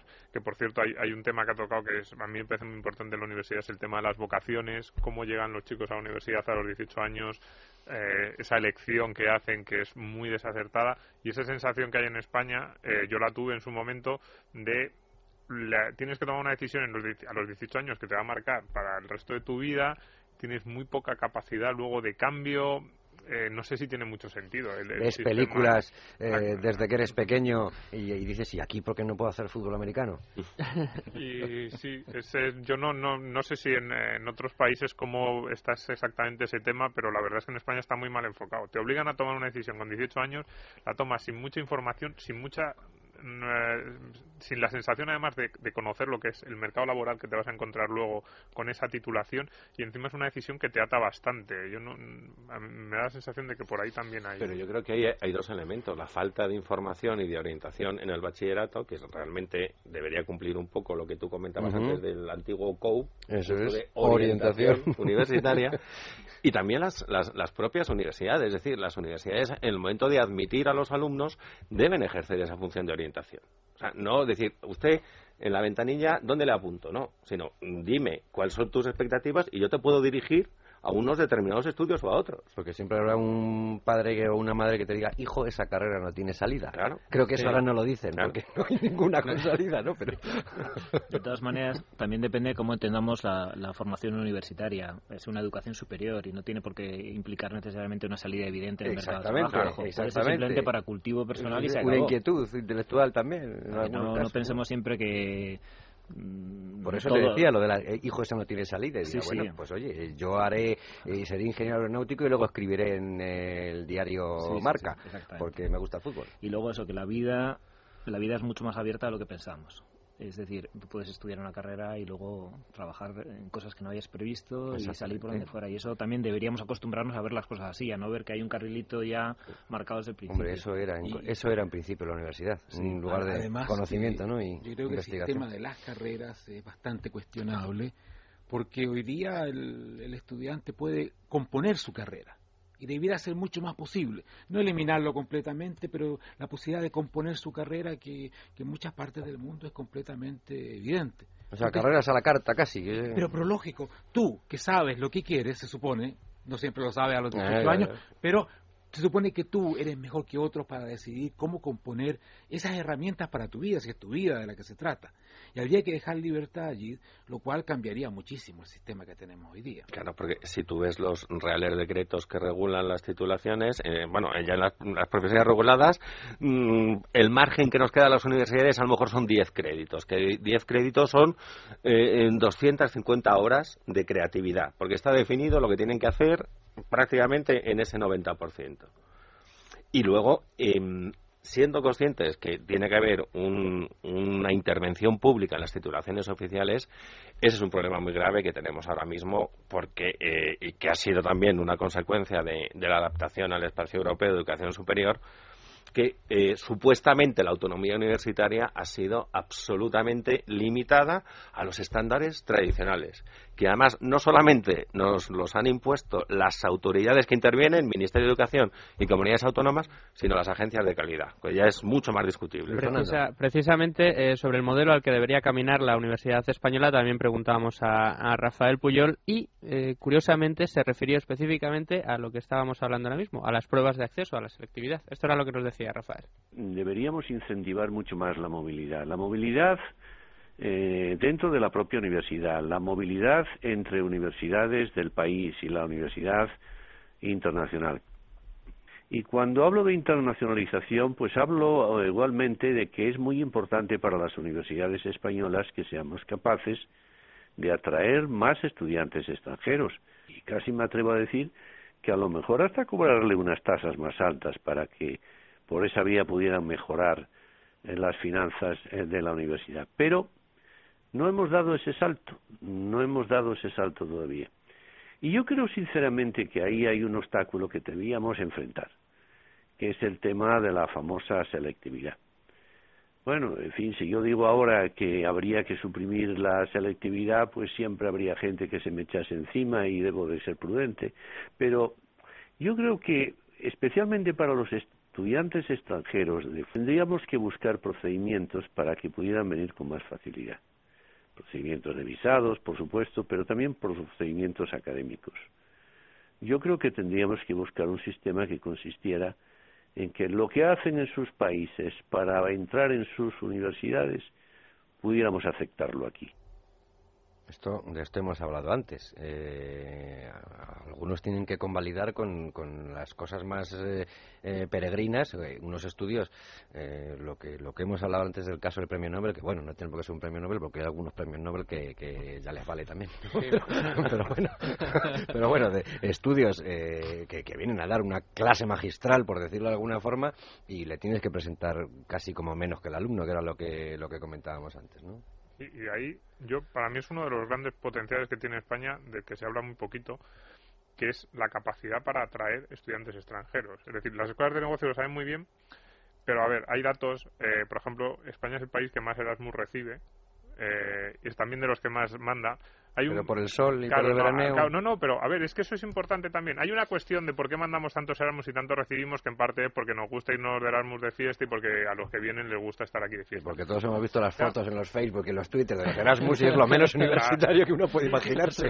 Pero, no despreciemos eso como, no, despreciemos eso como valor, porque claro, si tú, si tú le ofreces a, una, a un universitario de calidad, de la mejor carrera técnica que nos podamos imaginar, le dices, mira, tienes esta universidad de mucha calidad en Helsinki y esta otra universidad de muchísima calidad en Madrid o en Barcelona, es que se viene a Madrid y Barcelona corriendo. Por esto, porque les gusta, porque nuestra forma de vida les gusta. El problema es que no les. O sea, si, pudiéramos igualar esa calidad, igual que la calidad del mercado laboral, tendríamos un potencial. O sea, seríamos un receptor importante. Seríamos un receptor enorme y eso es un potencial enorme que nos ha caído de suerte porque es que estamos en un país que es así, pero las escuelas de negocio lo saben porque es que tienen una cantidad de, alumnos extranjeros que están encantados y que luego se quieren quedar y el problema es que luego el mercado laboral español les dice no, no, te tienes que ir y a mí me da mucha pena porque es que es desperdiciar talento a pues que se nos va de las manos. Y por contra lo que tenemos entonces es aquello que antes se llamaba fuga de cerebros, aunque eso ya sería eh, recientemente, con el caso de Alemania, que reclamaban ingenieros, tal, y alguno ha querido asociarlo precisamente a eso. Y claro, reclaman ingenieros porque la formación universitaria española es muy buena. Mm, yo no sé si tenemos fuga de cerebros, la verdad. ¿Tenemos cerebros? sí, sí, tenemos. lo, que pasa es que no tenemos buenos datos para hablar de fuga de cerebros. Sí que sabemos que los universitarios que estudian fuera y que obtienen el doctorado fuera tienen, tienen dificultades para volver. Eso sí que lo sabemos. Porque se exigen convalidaciones. Eh, y también porque no han, no han, no han hecho el, la carrera de los honores aquí para entrar a la universidad. Ojo, no solamente las, las convalidaciones, es que no tiene los padrinos correspondientes. Eso es. Por lo visto todavía sigue siendo una, una, una manera de entrar a la universidad española. Más la endogamia que hablábamos. Eh, se supone que la endogamia la íbamos a, ver, íbamos a haber acabado con ella con las dos últimas leyes, una del PP y otra del PSOE, pero no, no parece que los datos no parece que, lo sugieran. Luego, algo tiene que ver todavía. Y la sangre de fuera es fundamental, tanto en términos de profesores, como en términos de investigadores, como en términos de estudiantes también, de, grado ahora y, de, doctorado. y nos ponen muchas trabas y, y, renuevan nuestra renuevan nuestra eh, renuevan tanto el profesorado como el alumnado. Yo he tenido clases este año en un máster de formación de profesores y gracias a Dios que había gente de México, de Rumanía, de eh, parece que era de, Letonia, de Lituania, no recuerdo muy bien. O sea, es que la clase es mucho más interesante, más, más variada, eh, las perspectivas son más diversas, mucho mejor, sin, sin, ninguna duda. El nivel de inglés que tenían, por cierto, era, era más alto. Ese es otro pequeño problema, ¿no? no además, recientemente que, que, ha estado muy y, en parte sigue estando no todavía todas las, discusiones sobre el proteccionismo económico hay que tener en cuenta el proteccionismo que existe en el ámbito educativo porque no pueden venir estudiantes de Brasil, no pueden venir estudiantes de India, porque no hay un convenio y, y, volvemos, tienen que empezar a hacer la selectividad. ¿Cómo voy a pasar a un indio por la selectividad española? ¿Qué necesidad tiene de saber algunos conocimientos, no, otros generales, pero algunos conocimientos muy específicos de historia española para estudiar una ingeniería o para estudiar eh, ciencias empresariales? Cierto.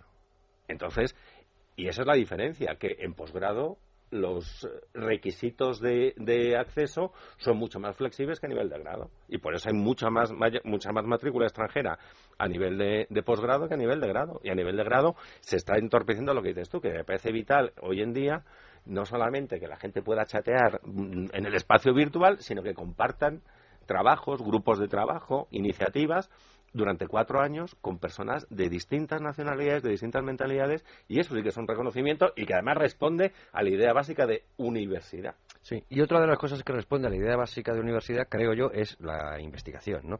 Y eh, del profesorado. Y una de las eh, medidas que se eh, que anunciaba la semana pasada el gobierno era referida a los profesores, que antes nos la ha resumido Luis Fernando Quintero, y a los profesores que si no están investigando, pues tengan más eh, carga horaria mm, de trabajo, de clase, eh, de docente, ¿no? Y los que están en investigaciones puedan tener menos. ¿Eso eh, lo ven ustedes ajustado? ¿O tendría que ser, o simplemente se ve como un, remedio económico precisamente para no tener que contratar más profesores, ya que esto no investiga, nos ahorramos otro y no tiene ese aspecto de reforma que estamos reclamando. Bueno, es algo evidente, el que no estaba investigando y tendrá que dar más clases, o sea, es una cosa de perogrullo. Pero el problema es que si un profesor que no es bueno da más clases, es peor. No hace mejor nada. Es que, tenemos este, este, es un sistema que está tan pervertido en ese sentido. Aquí lo malo si breve sería dos veces bueno. Lo peor sería que tuviera que dar 40 créditos y no 28, porque si va a causar un destrozo entre los alumnos, ¿para qué sirven 40 créditos? yo creo que aquí tenemos que enfrentar el funcionariado, el tipo de profesores, los méritos, la regulación. Hay que desregular la universidad. Hay que darle capacidad a estos profesores a los que queden y sean buenos, de formar las carreras, de, crear, de acuerdo a lo que ellos estiman, porque son los profesionales, eh, educaciones universitarias que, sean de calidad. Pero tal como existe hoy día entre las regulaciones burocráticas, la endogamia y todo esto, tenemos un sistema que, que tiene tales, tales trabas, que, no, que aunque le pongas 40 o 20 horas, es que uno diría, ¿para qué? ¿Para qué sirve eso? Sin duda para ahorrar dinero y para una cosa de, claro, por lo menos que quede en clase pero esa es una solución puramente económica puramente económica. Y luego, y luego pensar también eh, qué entendemos por carga docente, es decir, subir a la tarima y hablar durante 45 minutos, una hora, hora y media, porque mm, si realmente estamos intentando una enseñanza de calidad, la actividad docente ya no es solamente la clase magistral. Es la disponibilidad, es un sistema de tutorías, es un sistema de trabajos en grupo, que eso también contabiliza, me imagino, en, las horas, pero que no es docencia en la clase magistral subido en la tarima. Y entonces eso yo creo que sí que se debe impulsar y que sí que se puede responder con relativa facilidad con, estas medidas. A otro concepto de docencia. Todo eso debiera corresponder al rendimiento de los alumnos. Y finalmente se debiera decir, mira, si tu universidad no produce tales niveles de rendimiento, ustedes se van o reciben la mitad del salario. Es que hay, que ligar una cosa con la otra, porque es que si los productos no salen buenos, el productor tendrá que tener alguna consecuencia. Uh, pero meter la palabra productividad en la universidad pública puede ser terrible. Sí, eso es lo lamentable, que puede ser terrible lo más evidente. Porque ¿de qué vivimos? ¿De qué queremos ser ricos si no de la productividad? ¿De qué estamos hablando? Es que este país tiene unas ilusiones increíbles. que los derechos caen del cielo, que el Estado paga las cosas, que la productividad no importa. Y después decimos, y vienen los recortes. ¿Qué, qué, cosa es esto? Claro que vienen. Bueno, de, recortes eh, precisamente es de lo que le preguntaban al, al ministro Bert y ha empleado este Santo Santorum que lleva empleando el gobierno desde que accedió al poder y metió los ajustes cuando le preguntan precisamente que por qué había tomado estos ajustes. Vamos a escuchar al ministro de Educación. Entiendo que estamos pidiendo a los profesores en todas las etapas de la enseñanza un sacrificio y que les tenemos que pedir un sacrificio, que tenemos que, lo que ustedes llaman atravesar líneas rojas, en este caso pidiéndoles sacrificio, gracias a los espantosos números rojos que ustedes nos han dejado. Claro, si las líneas rojas se atraviesan porque hay números rojos, eh, entendemos que si hay números negros jamás se harían estas reformas y entonces seguiríamos teniendo profesores que no investigan y dan clase mm, y encima cada vez peor. O sea que no estamos ante una reforma universitaria, estamos ante una reforma económica. Sí, ahora mismo es un es una medida de urgencia, digamos, para, para intentar limitar costes. De todas maneras, eh, se podría hacer de otra manera, de otra forma, porque se hace con una única receta para todo el mundo. Es eh, sin dejar a los departamentos y a las universidades y a las facultades que, que, se ajusten, ¿no? Es el que no el que no hace investigación, según yo defino la investigación, tiene que dar tanta docencia. Bueno, ¿Y por qué no simplemente dices, tenéis este dinero, organizaos, buscaos la vida? Que es otra posibilidad. Es, la autonomía universitaria. Desde luego. Es la autonomía universitaria. Pero aquí no, autonomía nada. Es los planes de estudio desde arriba. La duración de los grados desde arriba, aunque Bolonia no dijera nada. Bueno, desde arriba, eh, desde arriba desde la comunidad las comunidades autónomas, porque ya, claro, dejó claro que como esto no es competencia... Bueno, no, pero la, la definición de las carreras tiene un componente estatal muy fuerte. Y la definición del tipo de carreras también. Luego, eh, y ahora mismo están diciendo eh, la, nueva redistribución entre investigación y, y docencia viene desde arriba también, desde arriba del todo que es, es lo de siempre, desde arriba resolvemos los problemas, en vez de montar un sistema de incentivos para que desde abajo, eh, según nuestro mejor entender de las circunstancias locales, podamos resolver los problemas. Pues no, volvemos a la misma, a la misma solución. Quizás es lo más expeditivo y lo más rápido. No, digo que no, y a lo mejor hasta es necesario, tampoco lo niego, pero que sepamos que es una solución que quizá no vale para todo el mundo. No, es que es, así, es, casi como, como empezábamos. Es que es, es, una reforma que para el modelo actual sirve para ahorrar esos 3.000 millones que se quieren ahorrar, pero es que el problema es, que es, de modelo, es de estructura. Así es que lo, lo ha dicho clarísimo ahora Juan Carlos. ¿Los incentivos cuáles son? A ver, el departamento debería tener eh, su presupuesto cada departamento y decidir cómo lo utiliza, cómo lo utiliza en investigación, en lo que ellos consideran investigación, porque además tiene razón, a lo mejor unos lo consideran que está bien utilizado de una manera que al ministro no se le ocurre que pueda ser buena. Y ese presupuesto evidentemente debería venir muy determinado por la capacidad del departamento para atraer alumnos, para sacar buenos resultados, una serie de... algunos baremos en los casos eh, más científicos por publicación en revistas eh, de artículos de investigación, que hay algunos que sí, que sí se pueden medir y otros, algunas disciplinas se pueden medir menos. Y otros que también, perdona, eh, como universidad privada nos aplican baremos de, la universidad pública que responden a la organización de, la universidad pública. Entonces, hay que hacer una reconversión para lo que significa sexenio en una universidad privada que es mm, prácticamente surrealista. Ah, pero, también las universidades privadas se ven afectadas por estas normas, que esto es muy No, no en cuanto a, a, los recortes económicos, pero sí a lo que has dicho tú, a, las, a la definición de los conceptos comunes, igual que la, eh, toda la orden de las enseñanzas. Pues también en los criterios de investigación, para poder acceder a proyectos de investigación, tenemos que responder a unos baremos que son extraños por naturaleza a nuestra propia organización y concepción. Pero es que, o sea, démonos cuenta de esta locura que cuando hablas con las universidades privadas y con las escuelas de negocio, lo dicen, las escuelas de negocio, creo que hasta, hasta el año 2005 cuando hablas con ellos te dicen, no, nosotros éramos muy libres o prácticamente podíamos hacer lo que quisiéramos. Claro, tres escuelas de negocio españolas entre las 20 mejores del mundo y, bueno, es que estaban incluso muchas veces entre las cinco mejores del mundo. Instituto de Empresa y ese, bueno, es que, bueno, reconocidísimas y en el año 2005 les empiezan a, a, a, acotar el camino, a, decir por dónde pueden ir y por dónde no. Es decir, a, lo más exitoso que tenemos en España dentro de todo el sistema educativo, empezamos a poner trabas burocráticas. A mí me parece una locura absoluta. Oye, Domingo, en, en algunos de los eh, eh, reportajes que se publicaste en, Libertad Digital, en el Mercado y con Luis Fernando Quitero también, eh, hay un cuadro de la tasa de paro entre universitarios, eh, entre licenciados, en la que hablas de que más del 40% de los licenciados ocupa puestos no acordes con su categoría profesional. Bien, es verdad que, como decía, que como decía eh, Juan Carlos, no es solo la salida. Y una y buena prueba de ello, Juan Carlos, es los mayores de 25, 35 y 45 y 50 que deciden hacer de repente una carrera, pues porque la quieren hacer.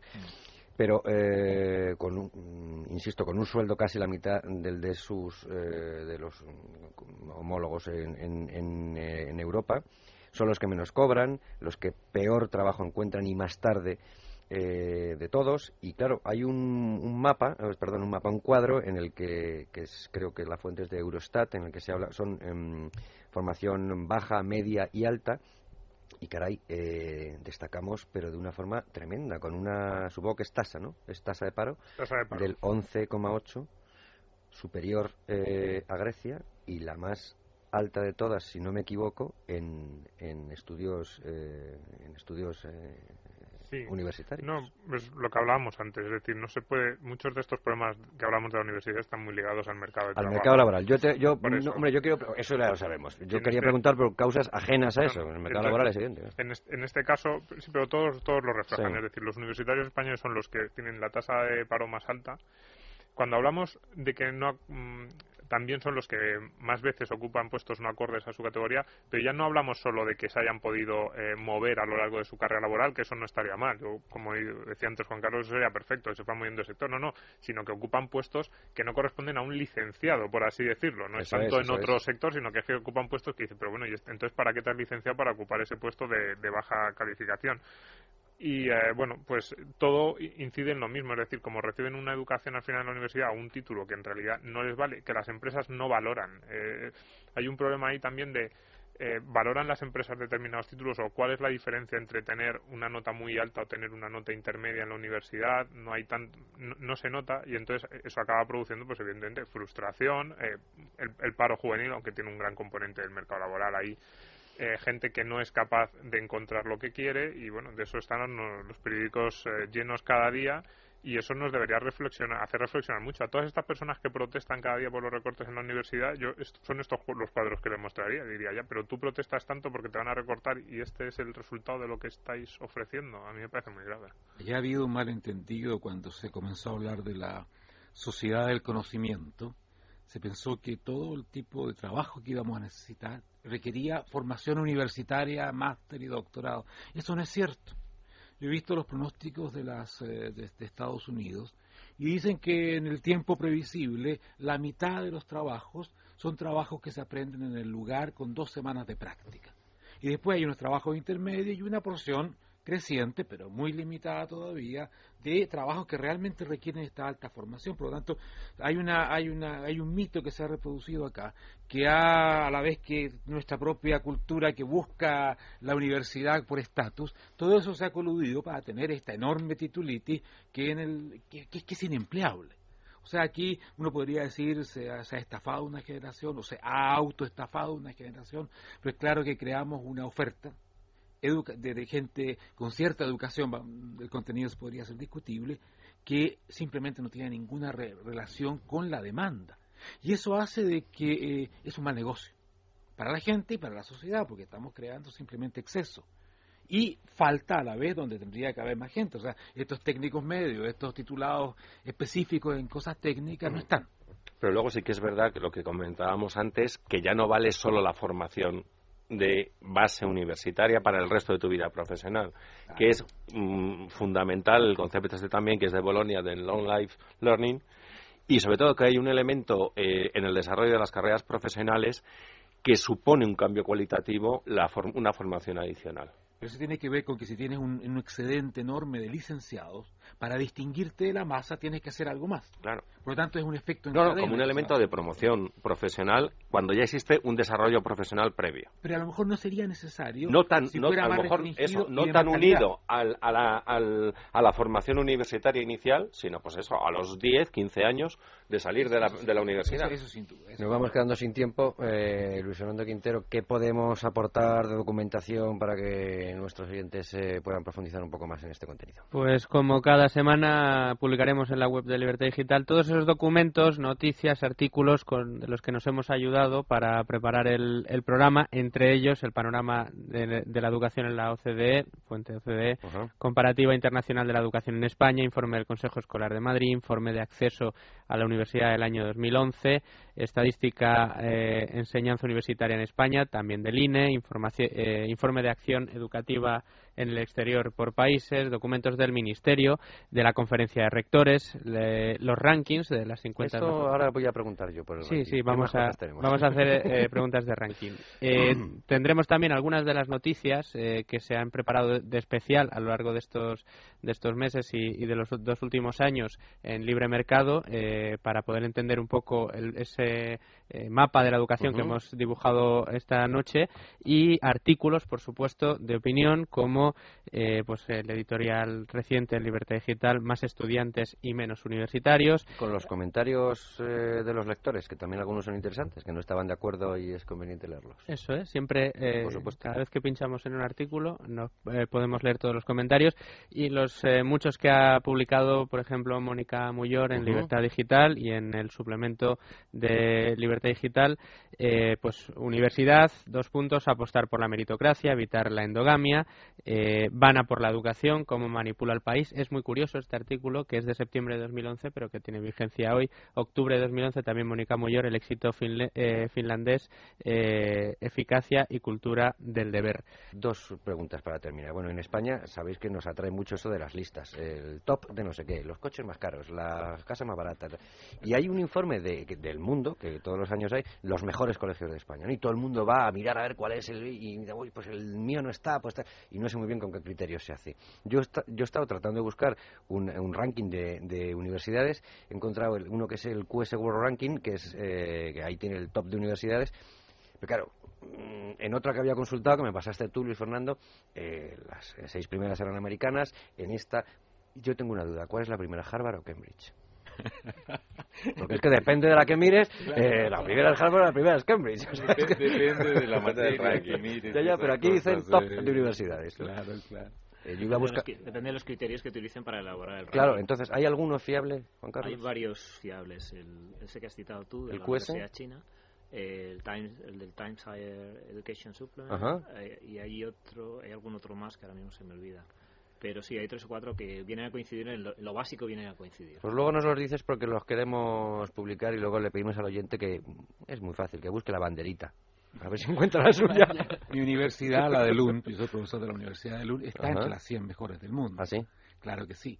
Es que si no sería un desastre. O sea, yo, yo pues que si no, no te habíamos, no te habíamos llamado. yo no tendría ninguna posibilidad seguramente de entrar a competir con, con un profesor español para un cargo en España. Pero eso, eso ya es otro cuento. Y luego otra pregunta final, ya lo dejo. ¿Existe en España algún tipo de, y perdonadme por la expresión, competición, concurso entre universitarios eh, mm, para que se sepa, pues mira, en esta universidad ha salido el, cerebrito de matemáticas, aquí el mejor de tal, y que haya una competición y que luego pueda haber una captación, esta cosa que algunos llaman headhunters, ¿no? De buscar, pues mira, el mejor en matemáticas en España, el tipo este de la universidad no sé dónde. ¿Eso existe en España? ¿Hay alguna experiencia de eso, no verdad? La palabra competencia. No, pero hay, hay, premios... Competencia de la liga, hay premios de carrera a los expedientes buenos. O sea, que ahí ya hay una pista de de qué gente de qué alumnos han, rendido bien. Alguna vez he visto alguna noticia competencia de no suele haber pero es que no existe una tradición de no, no hay tradición y yo creo que existe una especie de pacto de caballeros entre los rectores que es un tema mejor no moverlo por. No, no, pues un día lo movemos, ¿eh? que a mí esos temas me encantan. En ninguno de los niveles hay, competencia. Por ejemplo, aquí entre centros en primaria no hay concursos, no hay competiciones. El otro día en la ciudad en la que yo vivo, que es el de Canes, pues se celebró la primera gincana matemática para críos de primaria, ¿no? ¿Y qué tal salió mis niñas quedaron, mis niñas y unas compañeras suyas quedaron las terceras. eso está bien. de eso, eh, pero es la primera la primera vez que se da allí y no hay tradición. Pues estaría muy bien. En ese sentido está muy bien lo que la Comunidad de Madrid ha hecho, esto de la excelencia, la crear, valorar la excelencia, porque la excelencia es un recurso escaso, lamentablemente es escaso, y los países que la cuidan son los que avanzan. Exactamente. Y por eso que hay que premiar la excelencia. Ah, si alguien habría que darle una beca extra sería lo excelente porque probablemente ellos sean los que generen y abran puertas para muchos otros. Pero hemos tenido una concepción al revés. Don Mauricio, y como en el fútbol, hacer cantera, y perdón por el ejemplo, pero es que eso sí, los campos de fútbol, de, ah, niños jugando al fútbol los sábados, esos están llenos de, ojeadores, llenos. A este me lo llevo al tal, a este me lo llevo al cual. Eso está ahí. Las universidades y en los colegios eso eh, no lo vemos. Bueno, pues nos hemos quedado sin tiempo. Lo hemos pasado bien, yo por lo menos, y como siempre hemos aprendido mucho. Muchísimas gracias, Mauricio Rojas, Antonio Castro, Juan Carlos Rodríguez, Domingo Soriano, Luis Fernando Quintero, muchas gracias. Luego vemos qué hacemos la semana que viene. Que Dios abre, gracias eh, Luis, a los mandos técnicos y ustedes hasta la semana que viene, que como van las semanas en España y con ayuda de alguna agencia de calificación que nos eche otra manita y nos baje ya no sé qué letra del abecedario, pues trataremos de hablar, no sé, de deporte. Hasta entonces, amigos. Debates en libertad con Javier Somano.